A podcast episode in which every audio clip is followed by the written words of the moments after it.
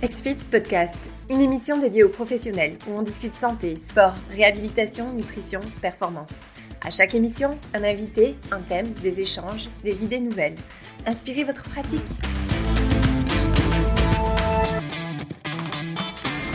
Bonjour à tous, merci de vous joindre dans ce nouveau webinaire ou en podcast si vous l'écoutez en replay. Aujourd'hui, on va parler d'un sujet hyper euh, important qui est au centre normalement euh, du domaine de la santé et de l'activité physique. On va parler du poids. On va se demander est-ce que le poids devrait être pris en compte dans l'accompagnement d'une nutritionniste ou même peut-être d'un kinésiologue, d'un coach, d'un professionnel de la santé? On va se demander est-ce que le poids devrait être une finalité ou même un objectif? On va même se demander comment l'aborder, la question du poids, avec votre client. On va aussi se demander si c'est nécessaire de l'aborder. Donc, on va vraiment voir ça dans la, une globalité, surtout que euh, pour ceux qui nous écoutent depuis un bon moment, on a déjà fait euh, un webinaire avec Alissa euh, sur le sujet, mais l'alimentation intuitive et le mouvement anti-diète sont, sont deux mouvements très populaires au Québec principalement Canada, Amérique du Nord, je crois un peu plus que euh, du côté de l'Europe, euh, et donc qui change un peu tous les paradigmes euh, de comment on gère ces questions-là. C'est pourquoi donc on va discuter de ce sujet chaud avec avec toi, Vanessa. Ben, Comment vas-tu, Vanessa? Ça va bien, merci de l'invitation.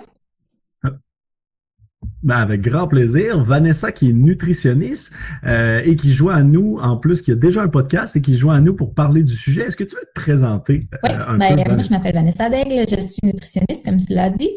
Euh, je travaille comme travailleur autonome, en fait, 100% à mon compte maintenant. Donc, de la maison, oui, depuis la COVID, mais c'est quelque chose qui ne risque plus de changer pour moi. Fait que je fais euh, de la consultation privée euh, à distance, mais euh, ce qui occupe la majeure partie de mon temps, c'est vraiment plus les communications puis la création de contenu. Donc, je rédige des articles, je crée des contenus de blog, je travaille aussi pour les médias sociaux, pour d'autres entreprises. Donc, je, développe beaucoup de, de contenu web finalement. J'ai aussi mon podcast, comme tu l'as dit, qui se nomme Zone Grise. donc, on est on se dirige vers la fin de la deuxième saison. Euh, fait que je te dirais que c'est pas mal ce qui occupe euh, mon horaire. Je suis aussi entrepreneur, donc j'ai un, un projet là, qui se nomme J'en mange, que je suis cofondatrice avec ma collègue Cynthia Marcotte. Dans le fond, ce sont des formations euh, en nutrition là, qui sont destinées au grand public. Fait que c'est des lots de formations qu'on offre comme ça sur le web et une deuxième émission à venir là, pour, pour 2023. Oui, puis donc euh, beaucoup de projets là, qui vont en même temps. Puis effectivement, tu as un podcast euh, qu'on a parlé brièvement, mais donc de, quoi traitez-vous dans notre podcast? Ben, en fait, le, nom du podcast, c'est Zone Grise, puis j'ai beaucoup de retours par rapport au nom même du nom du podcast, parce que euh, je l'ai nommé ainsi parce que mon, mon objectif principal, en fait, c'est de faire la lumière sur les différentes nuances et controverses qu'il peut y avoir en nutrition. Il y a beaucoup de monde qui se il y en a, Il y en a beaucoup. Il y a beaucoup de monde qui se signe sur la nutrition. L'information qu'on peut euh, entendre est souvent contradictoire. Il y a aussi la dualité nutritionniste, naturopathe, souvent, qui ont des discours un peu euh, opposés. Fait que moi, je voulais faire la lumière là-dessus. Puis, euh, l'objectif, c'était vraiment pas de, dire qu'est-ce qui est vrai, qu'est-ce qui est pas vrai, parce que je pense qu'il n'y a pas nécessairement de vérité ultime en santé. Il faut, un peu déterminer qu'est-ce qui nous convient à nous en fonction de nos valeurs puis euh, de nos objectifs.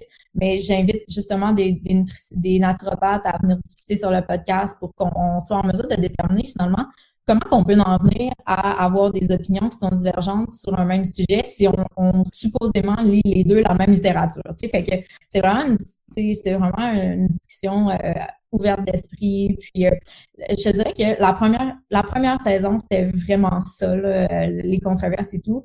Là, ben, en une saison qui avait environ 25 épisodes, j'ai couvert beaucoup de sujets. Fait que la deuxième saison elle est plus euh, globale nutrition. Je vais vraiment cibler des sujets spécifiques que je sais qui intéressent mes clients. Fait que euh, voilà, j'essaie de toucher un petit peu à tous les sujets intéressants qui pourraient englober la nutrition. Puis quand même aussi le sport, je suis une grande sportive passionnée. Fait que euh, je tente d'aborder ces sujets-là aussi via le podcast. Donc, tu as beaucoup d'expérience en termes de controverses, en termes de différentes façons de penser. Euh, déjà là, nous, chez XFIT, et surtout avec ce podcast-là, on parle entre euh, l'Europe et le, Canada, principalement, euh, normalement. Peut-être que d'autres personnes d'ailleurs sont en train de nous écouter aussi, mais normalement, c'est les sujets, les, endroits principaux. Et, et, déjà, juste là, il y a de la divergence d'idées.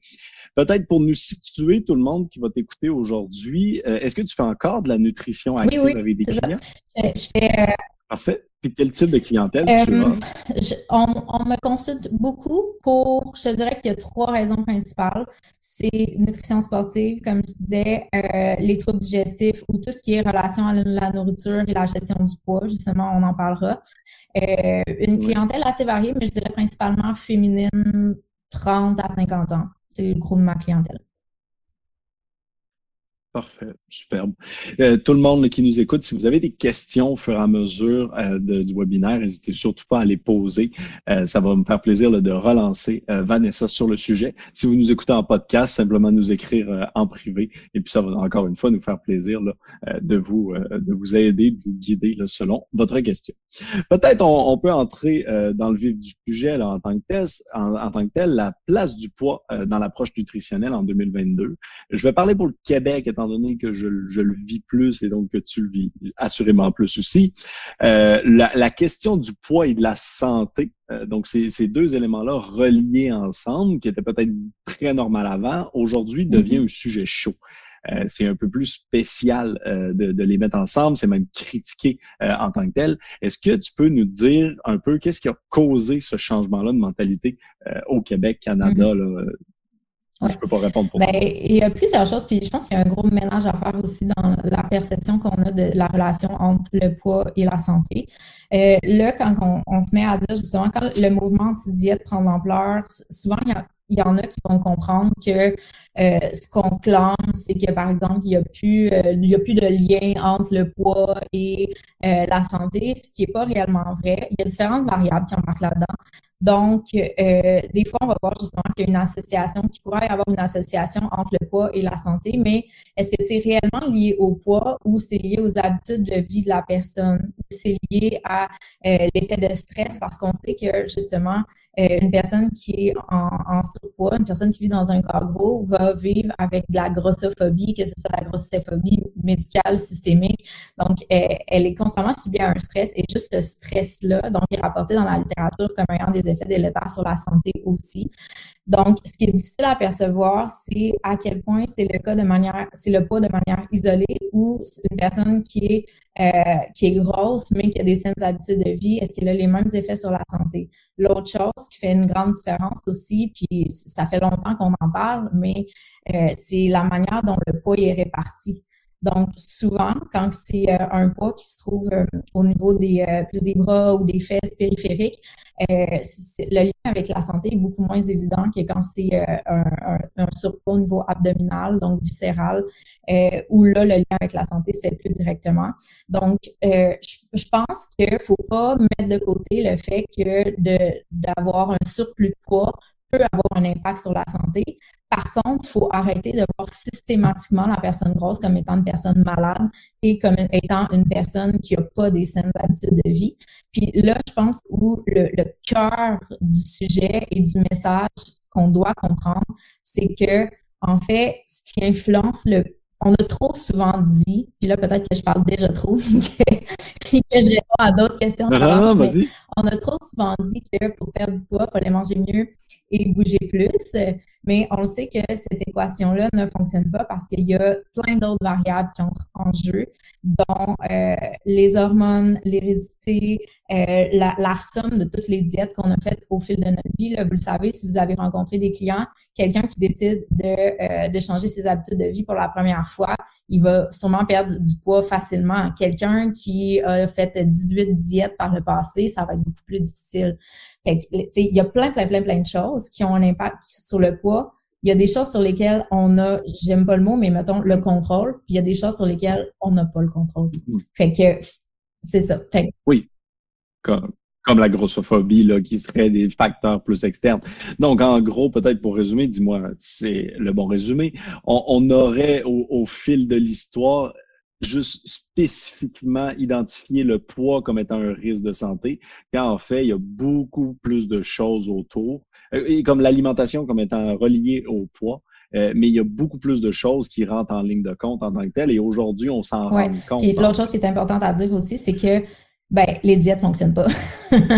fait que dans la mesure où on sait ça, ben c'est dur après. OK, c'est bien beau, mettons que les statistiques démontrent que si tu perdrais, exemple, 10% de ton poids, euh, tu aurais un profil métabolique qui serait plus intéressant. OK, cool, mais euh, si je suis pas capable de te faire perdre 10% de ton poids, tu sais, parce que peut-être que oui, si tu te mets sur des chèques de protéines, tu vas le perdre, mais tu vas le reprendre après, puis tu vas en reprendre plus.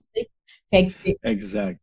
Et, c'est là, c'est toujours le débat, donc, d'avoir des, des, des, de faire un changement qui est perpétuel dans le temps. Une diète fonctionne sur trois mois, ne fonctionne pas sur 15 ans en tant que tel. Excuse-moi, vas-y. non, non, mais j'allais dire, on, commence à parler d'alimentation, juste pour être sûr que tout le monde nous suit. Euh, tu as parlé tout à l'heure d'alimentation intuitive. Euh, est-ce que tu veux nous définir l'alimentation intuitive? Parce qu'on en avait déjà parlé un peu, euh, mais souvent, il y a la méconception, c'est pas d'aller manger du McDonald's l'alimentation intuitive a, quand même été euh, malmenée sur les médias sociaux parce que justement, il y a un grand manque de nuances dans la compréhension de l'approche. Euh, l'alimentation intuitive, en fait, ce que ça suggère, c'est d'arrêter de à des sources externes pour euh, déterminer ce qu'on devrait manger, puis de se connecter davantage à son corps. Ça ça met pas de côté toutes les recommandations nutritionnelles, puis le fait qu'il y a certains aliments justement qui sont plus nutritifs que d'autres. Euh, ça met juste de côté, ben, premièrement, il y a 10 principes là, aussi de l'alimentation intuitive. Là, fait que je rentrerai. Ouais, c'est ça. Je rentrerai pas dans les 10 principes, mais tu sais, d'écouter sa faim de satiété, de pas classifier les aliments comme étant bons ou mauvais, euh, de faire, de bouger pour le plaisir, pas parce qu'on est obligé. Fait que finalement, tu sais, de, de, plus se tourner vers les, les besoins de son corps. Puis le, fameux, le fameux principe, justement, de il n'y a pas d'aliments bons ou mauvais, souvent, il y a un clash par rapport à ça parce que les gens, c'est comme, ben non, tu sais, il y, a des, y a des aliments qui sont plus nutritifs, puis il y a des aliments qui sont, plus, sont moins nutritifs. Vrai. Sauf que ce principe-là, ce que ça dit, c'est qu'il ne faut pas juger un aliment exclusivement en fonction de sa valeur nutritionnelle. C'est-à-dire que euh, un aliment peut être pratique, un aliment peut être moins coûteux, peut être euh, plus savoureux, peut être plus nutritif. Tu sais, fait que considérant l'ensemble des facteurs, ça remet un peu les aliments un peu plus sur un piédestal, puis dire, tu sais, d'arrêter de diaboliser les aliments parce que euh, plus on les diabolise finalement, ben plus qu'on on essaye de se restreindre, puis c'est là qu'on devient vraiment attiré par eux. plus qu'on en veut, on peut penser à n'importe quel enfant en, tant que tel, comme, comme, comme exemple. Souvent, cette notion d'alimentation intuitive est vraiment présentée euh, comme l'opposé, l'extrême opposé euh, du mouvement anti-diète. Est-ce que c'est le cas en tant que tel, ben, selon toi? C'est le cas en partie pour une chose, c'est que s'il y a, justement, tantôt je disais l'alimentation intuitive, il y a 10 principes, mais s'il y a un des euh, principes qui est, qui est vraiment prédominant, c'est le fait qu'on doit renier la culture des diètes. Puis c'est souvent la première chose à mettre de l'avant si on veut aller de l'avant avec une alimentation intuitive. C'est-à-dire que si on, on souhaite intégrer l'alimentation intuitive, mais qu'on a encore toute la pression la culture des diètes, de perdre du poids, de contrôler nos portions, de pas manger tel, tel, tel aliment, ben on est comme pas capable de se laisser aller vers nos signaux corporels, puis on entre dans une genre de dualité, puis ça fonctionne juste pas. Fait que oui, mais faut pas voir ça comme culture des diètes puis alimentation intuitive. Tu sais, je pense qu'il y a un continuum à un moment donné, puis souvent même il y a des nutritionnistes qui vont dire, puis j'en parle beaucoup dans mon podcast, tu sais, qui qui se situent un peu euh, à mi-chemin entre les deux. Puis moi, je, je l'ai fait aussi ce, ce cheminement là, mais plus j'apprends, plus je m'éduque en lien avec l'alimentation intuitive, plus je comprends les nombreuses nuances justement, puis plus je tends à m'en aller vers là. Euh, mais comme je te dis, c'est pas tout ou rien, mais c'est sûr que la base, c'est vraiment d'arrêter de vouloir tout contrôler. De, vouloir contrôler nos portions, de vouloir que quelqu'un d'autre nous fasse un plan, de vouloir, tu sais, puis de, de, faire davantage confiance à soi et à son corps. Ouais, puis à s'écouter. C'est ici euh, le, closure qu'on peut dire là en, tant que tel à tout le monde qui nous écoute. si euh, vous êtes kinésiologue, professionnel de la santé, mais pas directement nutritionniste, n'hésitez surtout pas à référer vos clients à une nutritionniste. Je pense que tu viens de le dire, hein, l'alimentation intuitive, c'est complexe, c'est dix éléments, malgré que sur les réseaux sociaux, on en a juste retenu deux. Mange autant que tu veux et ce que tu veux. Je pense que c'est les deux qui ont été retenus. Euh, il y en a, c'est beaucoup plus complexe. Donc, n'hésitez pas à référer à un nutritionniste. Ils sont des professionnels de ce sujet-là et ils peuvent accompagner le client mm. avec vous. Euh, en tant que tel, pas euh, contre vous. Là, je vais juste faire un petit chemin là, sur, sur, ce que tu mentionnes, c'est que oui?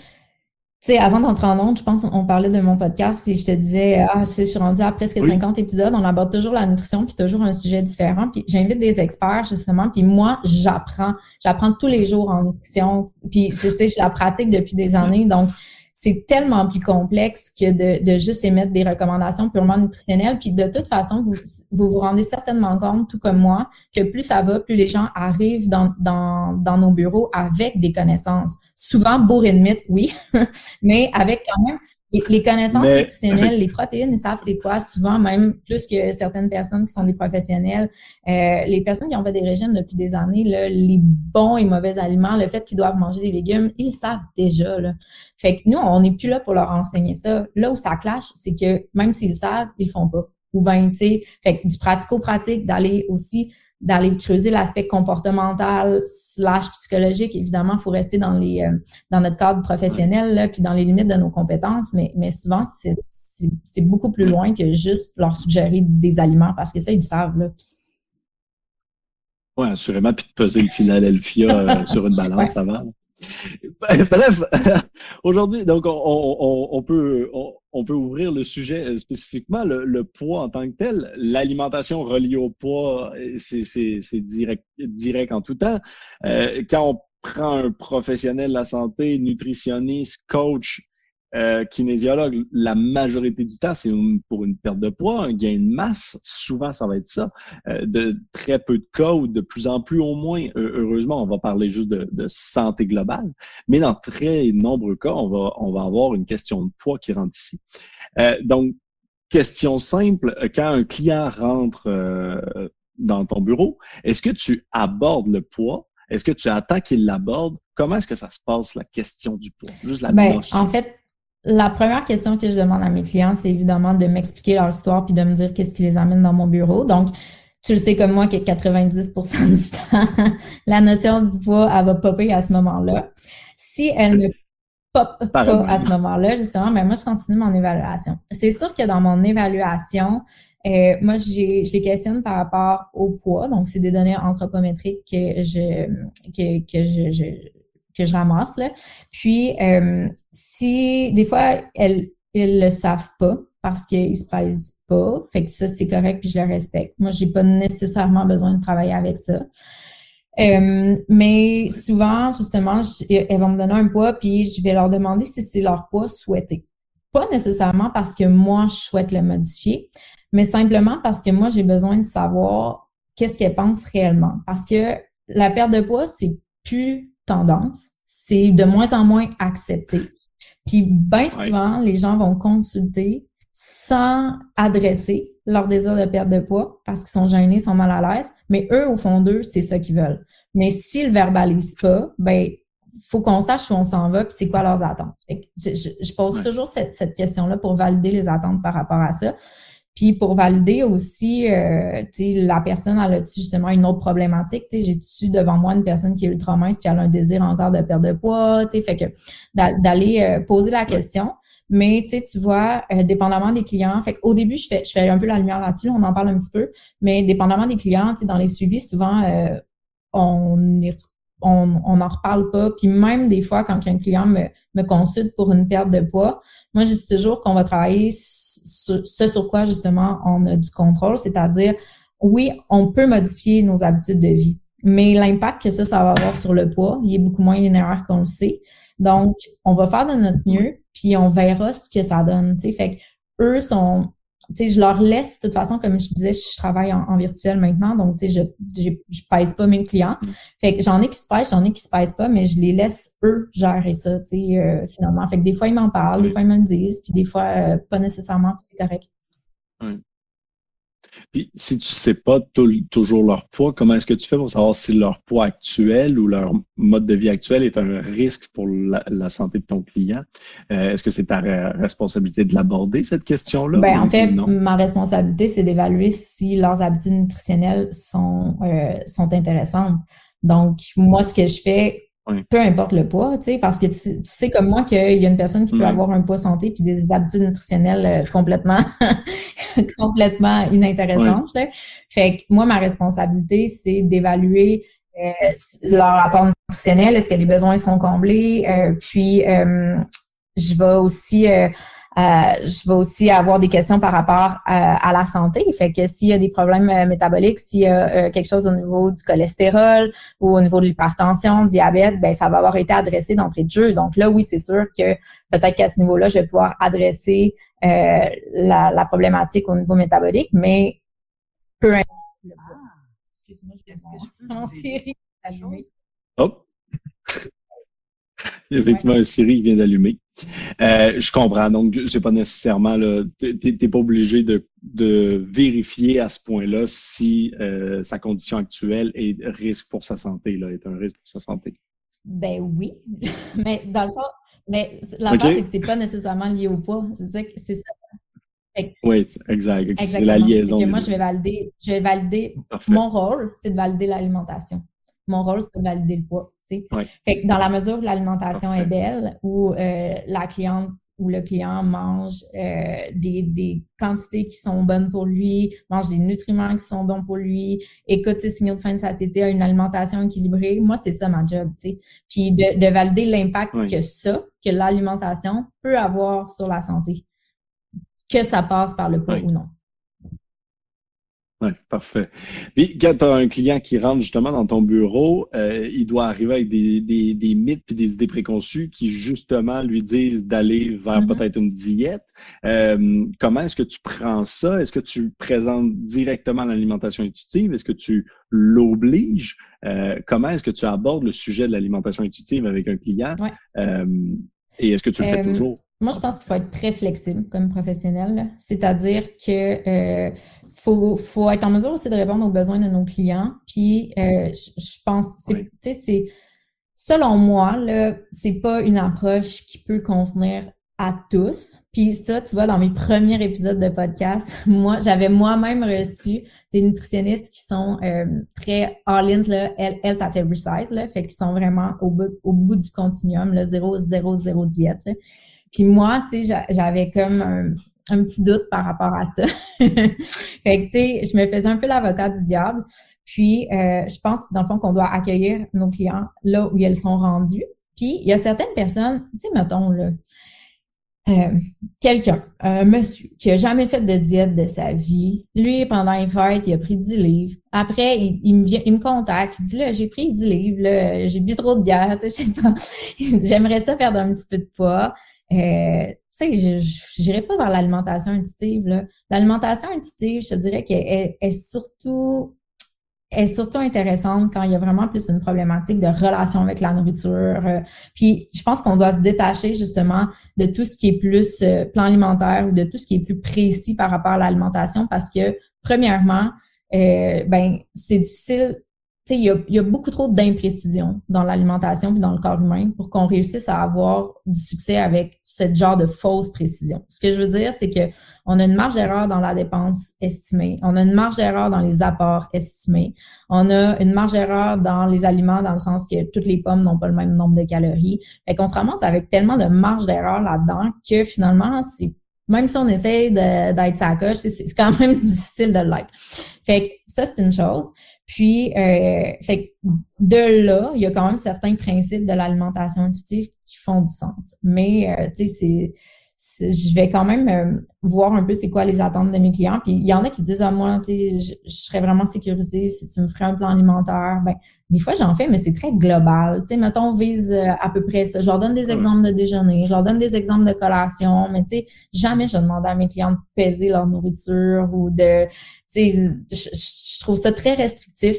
psychologiquement, c'est difficile. Je trouve que ça complique l'alimentation, alors qu'un des enjeux majeurs, en fait, c'est que les gens manque de temps, puis manque euh, de désir de cuisiner. Donc, de simplifier l'alimentation, c'est bien plus ça ma vision que de complexifier ça avec en te demandant de cuisiner différent du reste de ta famille puis de te peser ta bouffe. on, on s'en va direct vers un échec si on fait ça. Là. Ça va durer une couple de mois, puis après, elle sera plus capable. sais. Fait que, euh, fait que c'est ça. Pour répondre à la question, non, pas systématiquement alimentation intuitive, ça dépend vraiment des besoins.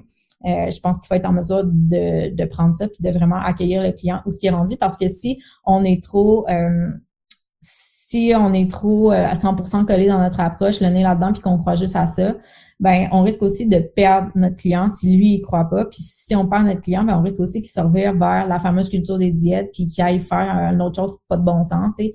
Fait que faut le prendre là où il est rendu puis euh, s'adapter. C'est un très c'est un très bon point ce que tu viens de dire. Euh, il, va quitter puis il va aller prendre une diète. Euh, ce qui, ce qui m'amène un peu sur le sujet de la motivation. Je, sors un peu des sujets qu'on avait parlé au départ, mais donc on a une question justement de Karine qui est un peu ce sujet-là. Si on suit une cliente ou un client euh, qui voulait perdre du poids et qui en perd pas actuellement,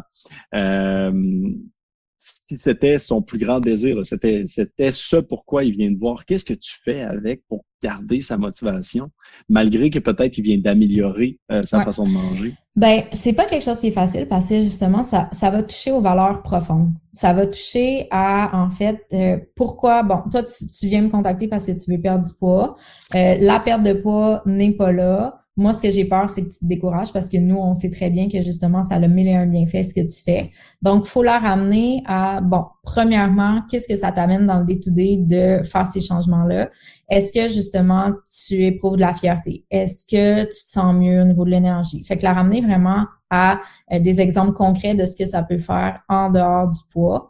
Puis après ça, ben c'est d'aller justement toucher les cordes sensibles. Puis encore une fois, c'est une discussion que j'ai eue avec une psychologue de euh, tu sais, nos valeurs fondamentales vont aller euh, driver, excusez l'anglicisme, mais vont aller driver un peu nos actions qu'on porte au quotidien.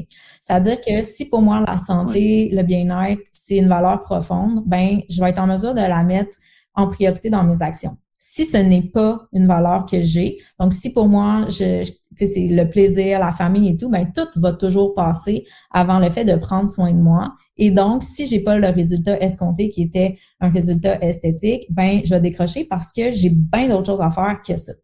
Ce qu'il faut faire pour que, tu sais, c'est pas une c'est pas une job du jour au lendemain, mais c'est cultiver cette valeur-là. Donc, essayer d'y donner un, petit peu plus de pouvoir. Et donc, pour la cultiver, il faut un peu se rappeler à tous les jours pourquoi ça nous fait du bien, euh, qu'est-ce qu'on va y gagner, puis d'essayer justement de s'accrocher sur euh, d'autres choses, de s'entourer de gens qui pensent, un, qui, qui ont ces valeurs-là, euh, de, justement de consommer des podcasts ou des lectures qui nous font s'accrocher à ces valeurs-là que naturellement, on n'a peut-être pas toujours euh, mis de l'avant.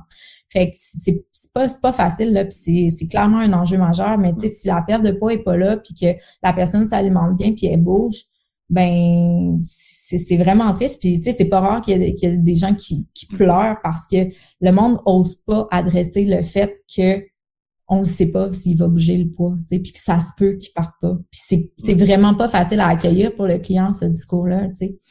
Mais, mais à un moment donné, oui, ça va surtout à l'encontre de beaucoup de choses qu'on a vues ou qu'on a entendues, puis ce qui va même me permettre, à, cheval entre psychologie et publicité, là.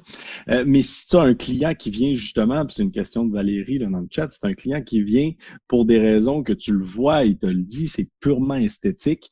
Euh, son désir de perte de poids, c'est purement externe, donc ça vient même pas de lui comme, comme désir profond, entre guillemets. C'est plutôt pour ressembler à ce XYZ qui, qui, à quoi je dois ressembler.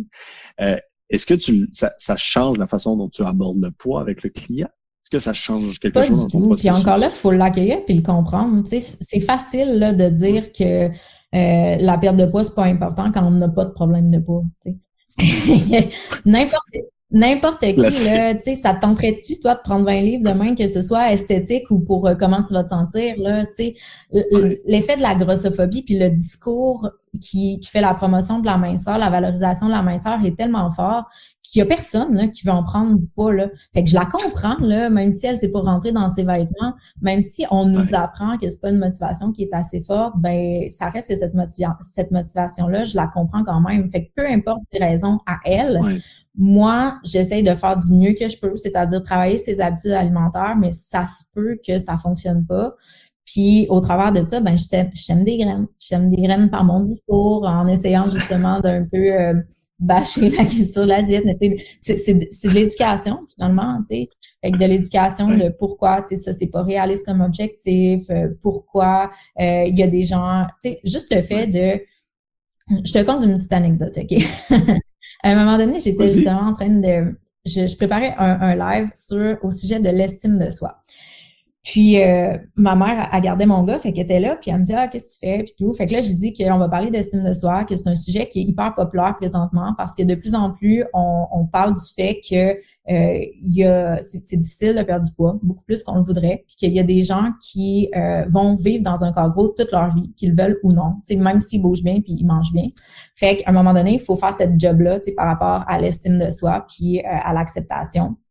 Et ma mère de me dire, fait que tu veux dire qu'il y a du monde qui, qui mange bien puis qui sont gros. Puis je suis comme, mais oui, maman, tu sais, les grosses, ils mangent pas tout au McDo tout le temps. Puis, euh, mais tu sais, ma mère, est, tu sais, c'est une bonne personne, là, mais elle sait pas. Puis il y a tellement du monde qui pense de même qu'il faut continuer d'en parler, là, parce qu'effectivement, toute cette pression-là sur les personnes grosses qui sont comme ça se peut pas, je dois être brisée, tu sais, mon métabolisme est scrap, mes hormones, ça doit être mon ma thyroïde, tu sais. Et pourtant, je mange bien, c'est vrai. Là, fait, que, euh, fait que voilà ça, peut juste être naturel, tout simplement. Mais ben, peut-être qu'au fil du temps, puis justement, la culture des diètes, dans bien des cas, va les avoir menées là. Parce que souvent, ils partent à 20 ans avec un petit, petit livre de trop. Ils ont voulu perdre du poids. Ils se sont restreints, restreints, restreints. Diète aux protéines. Après, ils ont regagné, oh, ils ont regagné 15. Et un autre diète. Oh, ils ont regagné 20. fait dans bien des cas, c'est la culture des diètes qui les a menés là. Ouais. C'est très intéressant. Puis moi, j'aime beaucoup euh, quelque chose que tu mentionnes depuis tout à l'heure, puis, je le comprends comme ça. C'est de prendre la personne où est-ce qu'elle est.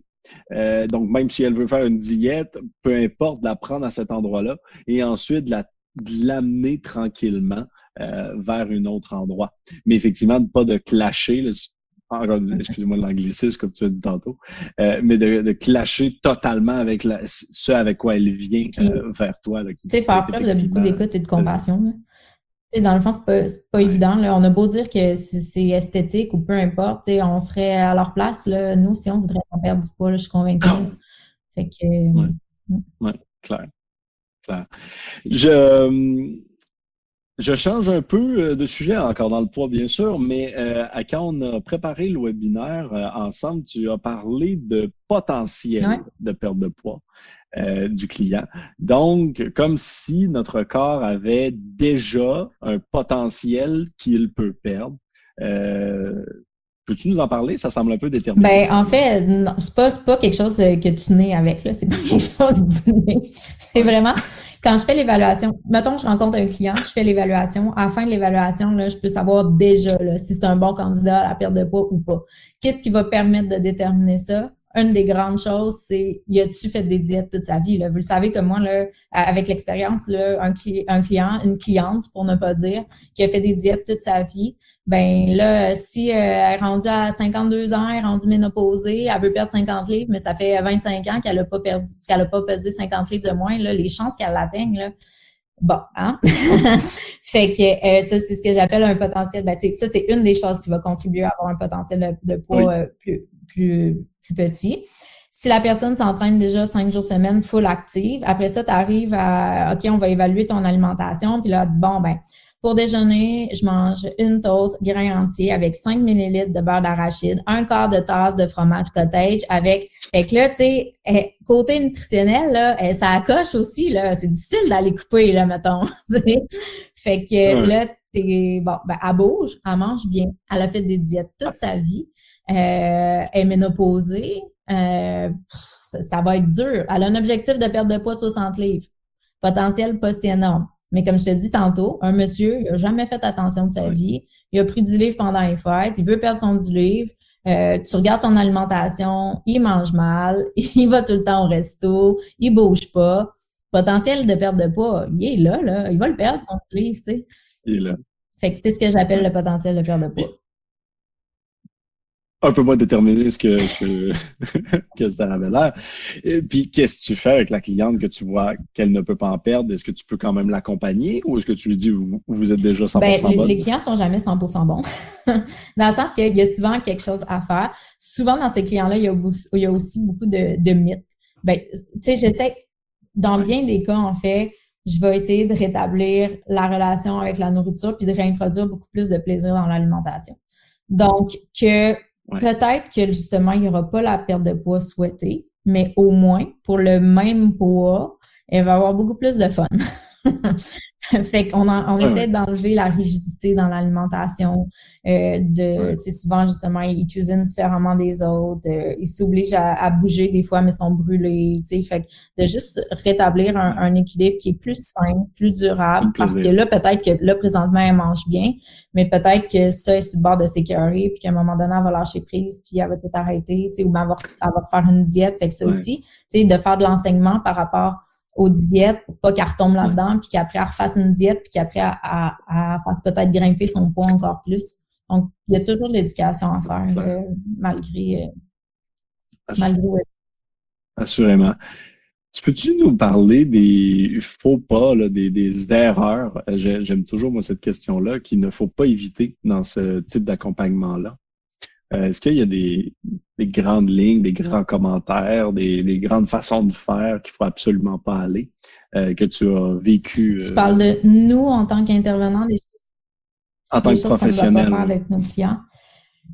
Ben, c'est sûr que de les culpabiliser, là, tu sais, de, de, de les culpabiliser par rapport à leurs habitudes de vie, de les confronter trop directement par rapport à leurs croyances. Ça, c'est toujours un enjeu, là, dans le sens que par rapport à l'alimentation, il y a mille et une fausses, croyances, mais tu sais, souvent, les, clients, quand ils rapportent, souvent, sont fiers en plus. Mettons, il, y a des choses qu'ils mangent pas, ou euh, puis tu sais, ils sont comme non, mais ça, je l'ai compris. Puis toi, t'es comme ouais, mais c'est peut-être pas tout à fait ça. mais tu sais, au début, il faut, faut, établir une relation de confiance avant d'aller un peu, euh, avant d'aller euh, challenger leurs croyances, leurs croyances. Là. Fait que ça, de, de d'éviter, ah oui, ça, là, ça, je, je le vois souvent, là, de comme de faire quelque chose qui ne convient zéro au mode de vie de la personne. Comme d'avoir un plan de match, that's. Puis une vision. Un plan, mettons, mais là, la personne, elle, ça ne fit pas dans ses valeurs, ça ne fit pas dans son mode de vie. Elle a huit enfants, pas le temps de faire ça. Puis des fois, tu es mieux d'y aller avec quelque chose qui soit moins optimal, mais beaucoup plus réaliste pour le mode de vie de la personne. Tu sais, par exemple, mettons, moi, du prêt à cuisiner, c'est quelque chose que je recommande souvent à certains clients. Euh, qui, tu sais, du prêt à cuisiner, c'est pas parfait en termes de valeur nutritive, mais pour bien du monde, ça les fait cuisiner, ça les fait découvrir d'autres aliments, ça leur apprend à cuisiner parce qu'il y en a qui ont aucune compétence culinaire, tu sais. Fait que c'est une porte d'entrée vers des belles opportunités de découvrir l'alimentation. Puis s'ils font ça, ben c'est déjà mieux que des fois justement aller au resto tout le temps ou de, manger euh, une sandwich au jambon parce qu'ils savent pas cuisiner. Donc euh, des fois, de, de, trop vouloir aussi viser le parfait, on les échappe. Là. Fait que ouais. Ouais. Ouais, clair. Ouais. Euh, il y a beaucoup sûrement de kinésiologues et de coachs euh, en France qui nous écoutent à, l'heure actuelle et donc Sarah qui nous, qui nous demande euh, si j'ai un client que je sais qu'un nutritionniste serait pertinent dans son accompagnement, mais que c'est pas une priorité pour elle ou qu'elle ne voit pas la valeur, est-ce que tu as un truc ou des astuces pour aider le kinésiologue qu'on est en train de parler, d'aider son client à aller voir ou de diriger son client à aller voir un nutritionniste. Est-ce qu'il y a des arguments de vente euh, que, que, tu connais euh, qui sont euh, ben, mieux que d'autres? C'est une bonne question dans le sens que, tu sais, si c'est pas une priorité pour le client, ça lui appartient. Tu sais, c'est pas à nous de décider ça.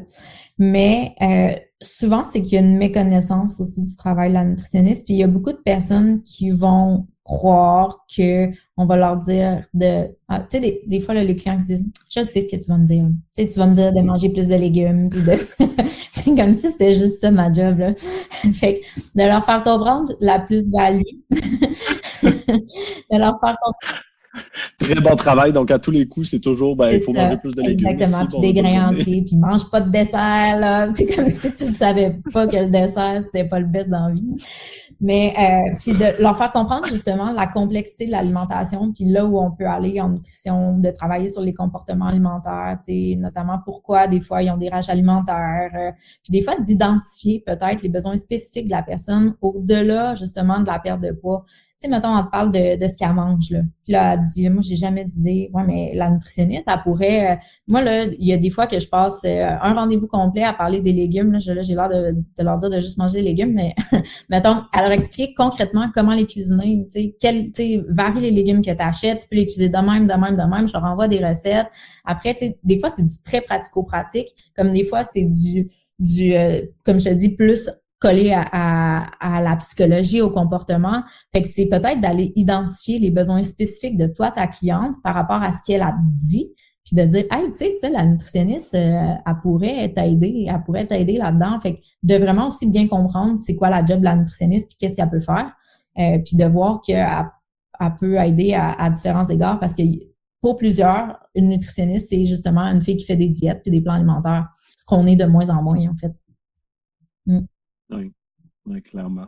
Super, ben, ça fait effectivement un très bon tour, euh, puis ça l'aide beaucoup plus euh, pour les kinésiologues et les coachs qui nous écoutent, comment diriger vers un, une nutritionniste. Je comprends quand même très bien, effectivement, pas de, pas de complexifier, mais effectivement de montrer que c'est plus euh, que juste des diètes et des le, de manger plus de légumes. Le plus pertinent, c'est directement de se baser, comme je disais, sur ses propres besoins à elle quand on est en mesure de les identifier sais, elle, te parle d'une problématique, reviens-y avec ça à un moment donné, puis je pense qu'elle va se sentir beaucoup plus concernée que de juste lui dire va voir une nutritionniste, va voir une nutritionniste si elle n'est pas convaincue. Superbe. Superbe. Ben, je te remercie beaucoup, euh, Vanessa, d'avoir pris le temps d'échanger avec nous aujourd'hui. Est-ce qu'il y a un élément euh, que tu n'aurais pas dit que tu crois qu'il manque euh, aujourd'hui au sujet du poids?